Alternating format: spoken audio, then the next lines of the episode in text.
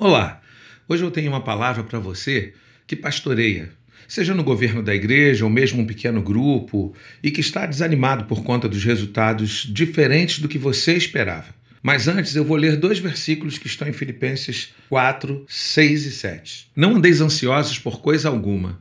Antes, em tudo, sejam os vossos pedidos conhecidos diante de Deus pela oração e súplica com ações de graças. E a paz de Deus, que excede todo entendimento, guardará os vossos corações e os vossos pensamentos em Cristo Jesus. As frustrações no ministério, em via de regra, nada tem a ver com o crescimento numérico da igreja ou do grupo de discípulos que alguém cuida, e nem com as oposições ou não. Isso normalmente são só consequências.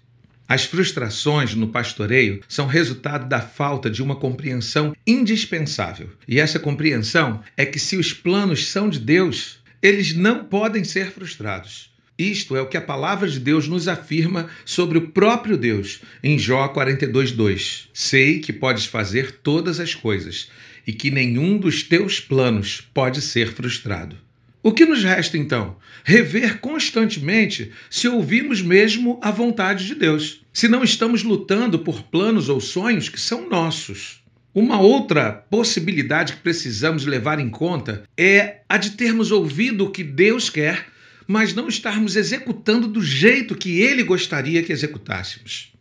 Com isso, eu quero te dizer que qualquer ação pastoral eficaz é resultado de constante realinhamento com a vontade de Deus. Não porque Deus muda, mas porque as nossas limitações, motivações pessoais e falta da visão do todo, visão do todo que aliás só Deus tem, isso pode nos levar muito facilmente a decepções e frustrações. E por falta de enxergar essas coisas, nossas limitações desvios de motivação, além de nos sentirmos muito mal, ainda podemos ter como primeira reação responsabilizar as pessoas que estão debaixo do nosso cuidado. Antes disso acontecer, reveja diante de Deus os planos e a forma de executá-los. Acreditando que você já ame aqueles que você cuida, eu te desafio a amar mais, ou a ser mais claro na manifestação desse amor. Demonstrar amor não diminui a autoridade de quem cuida.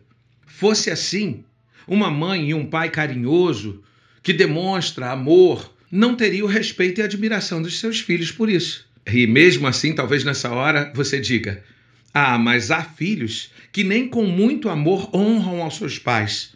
É verdade, mas você terá feito a sua parte sabendo que amou como Jesus esperava que você amasse.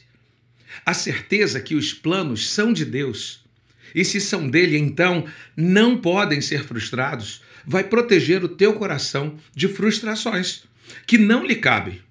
Além do que, isso te tornará mais persistente em fazer a sua parte, amar, persistir em amar, ter os outros em maior honra, amar os que te aborrecem. Você pode se surpreender de como isso pode mudar tudo à sua volta e no seu ministério. Agindo assim, Deus providenciará que as coisas retornem para onde Ele quer. Reconhecer que estava indo em uma direção errada, mas que buscou orientação em Deus, é muito bom também.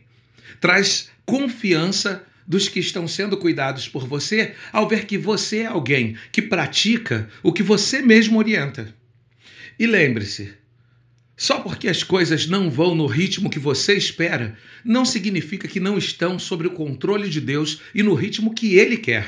Entender isso pode fazer total diferença. As ações mais relevantes normalmente não são as de curto prazo, são as de médio e muitas vezes as de longo prazo.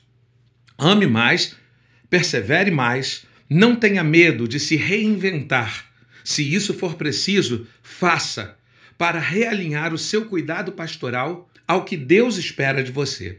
Sofrer faz parte de querer ser mais parecido com Jesus. Então, não é porque você está sofrendo agora que esse sofrimento vai durar para sempre. Todo crescimento exige sacrifício e dor. Crescimento dói, mas o resultado é crescimento. E isso vai te consolar mais à frente. Siga essas orientações se esta é a sua fé, ok? E se esta palavra contribuiu com a sua vida, fique atento aos novos episódios do canal e nos siga no Instagram, se inscreva no canal do YouTube. Se você permitir, Quero continuar sendo bênção na tua vida. Paz.